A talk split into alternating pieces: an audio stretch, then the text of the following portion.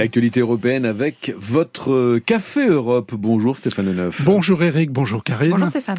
Ce sera en Grèce dimanche prochain, les élections législatives. L'ex-premier ministre Alexis Tsipras est en embuscade. Il pourrait bien faire son retour aux affaires, Stéphane. Oui, ces élections se tiendront au scrutin proportionnel, une première dans l'histoire politique des Grecs. Il faut donc s'attendre à un duel serré entre le premier ministre sortant, Kyriakos Mitsotakis, de la Nouvelle Démocratie, Alexis Tsipras toujours aux commandes de Syriza. Certes, après quatre ans de pouvoir, la nouvelle démocratie continue de faire la course en tête dans les intentions de vote, mais les écarts se resserrent et le gouvernement conservateur a vu sa popularité s'étioler après la collision ferroviaire du 28 février qui a fait 57 morts.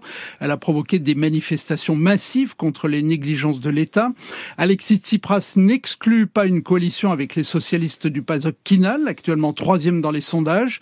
L'ex-premier ministre a-t-il vraiment vraiment des chances de revenir au pouvoir Écoutez l'analyse de Fabien Perrier, les journalistes en poste à Athènes. Alexis Tsipras a été dans l'opposition pendant quatre ans et qu'il a essayé un peu d'estomper le, profil qu'il avait de personnage qui avait signé un, un, mémorandum, un troisième mémorandum, ces accords de prêt entre l'Union européenne et la Grèce contre des mesures d'austérité, et qu'il était devenu l'incarnation d'une gauche sociale ou d'un centre social. Et ça, après des années où Mitsotakis a plutôt euh, favorisé euh, euh, les dirigeants que la population, je pense que c'est un élément qui joue un peu en sa faveur.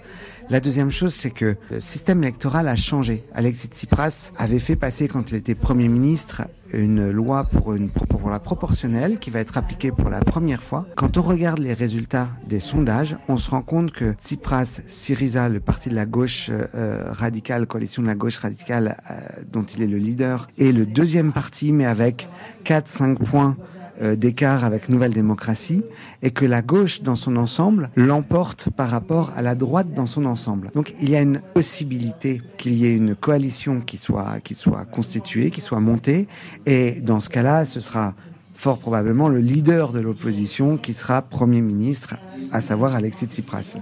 Fabien Perrier, auteur du livre Alexis Tsipras, une histoire grecque publiée aux éditions Les Pérégrines.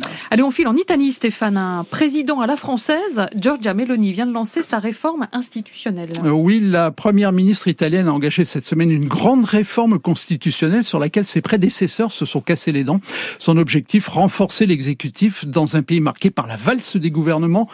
Deux options sont sur la table. Le présidentialisme avec l'élection au suffrage universel du chef de l'État, jusqu'alors élu par de grands électeurs, ou alors l'élection au suffrage universel direct du président du Conseil. Objectif, stabiliser l'exécutif. L'Italie a connu 68 gouvernements depuis 1946. La Belgique veut rendre leur identité aux métis de ses anciennes colonies. Le service des archives de l'État belge a permis à plus de 250 métis de l'ex-Congo belge, du Rwanda ou du Burundi qui avaient été arrachés à leur famille pendant la colonisation d'engager un vrai travail de recherche sur leurs origines. Les archives générales du royaume ont annoncé avoir reçu 268 demandes d'accès à des documents qui ont permis dans 70% des cas d'identifier des liens familiaux qui étaient jusque-là inconnus. On termine avec un coup d'œil sur l'agenda européen. Mardi à Reykjavik en Islande, sommet des chefs d'État et de gouvernement du Conseil de l'Europe. Stéphane Leneuf, votre Café Europe, c'est aussi sur l'appli Radio France.